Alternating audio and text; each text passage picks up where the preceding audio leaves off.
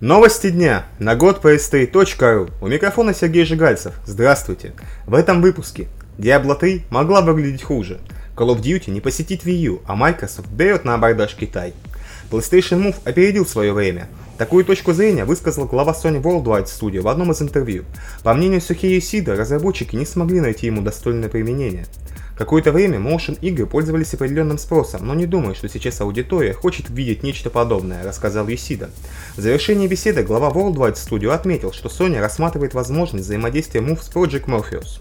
Работая на Project Morpheus, мы поняли, что игрок захочет немедленно взаимодействовать с интерактивной средой.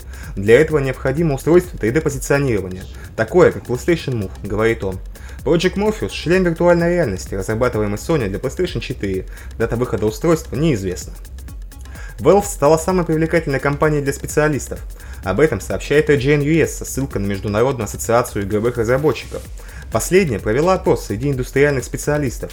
В результате был составлен список наиболее привлекательных работодателей, его и возглавила компания Гейба Ньюэлла. Примечательный факт, на втором месте оказался вариант «собственная компания». Таким образом, большая часть высококлассных специалистов хотела бы сменить место работы.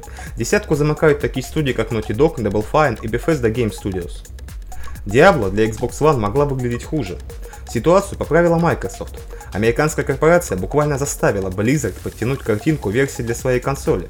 Рассказывает Джон Хайд, мы сразу поняли, что добиться Full HD разрешения будет непросто. Однако Microsoft заявила, это неприемлемо, вы должны повысить рабочее разрешение. Именно поэтому мы работали напрямую с компанией. Она дала нам необходимый инструментарий. Изначально Xbox One версия Diablo 3 работала в разрешении 900p. По признанию Хайта, именно эту версию Blizzard привезла на выставку в Лос-Анджелес. Однако позже компании пришлось пересмотреть свои планы относительно Xbox One.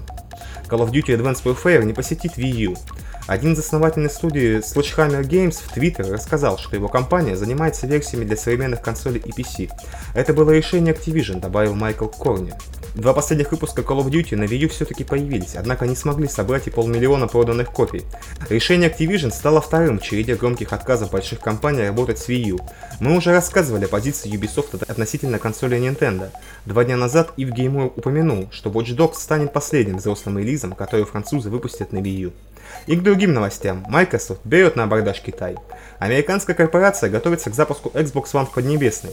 По информации местного партнера Microsoft, компании BizTV, китайское правительство уже одобрило поставку 5 миллионов устройств. Ранее на территории страны действовал запрет на продажу консолей и игры для них.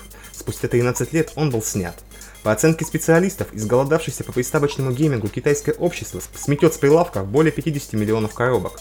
Китайский старт Xbox One намечен на 23 сентября.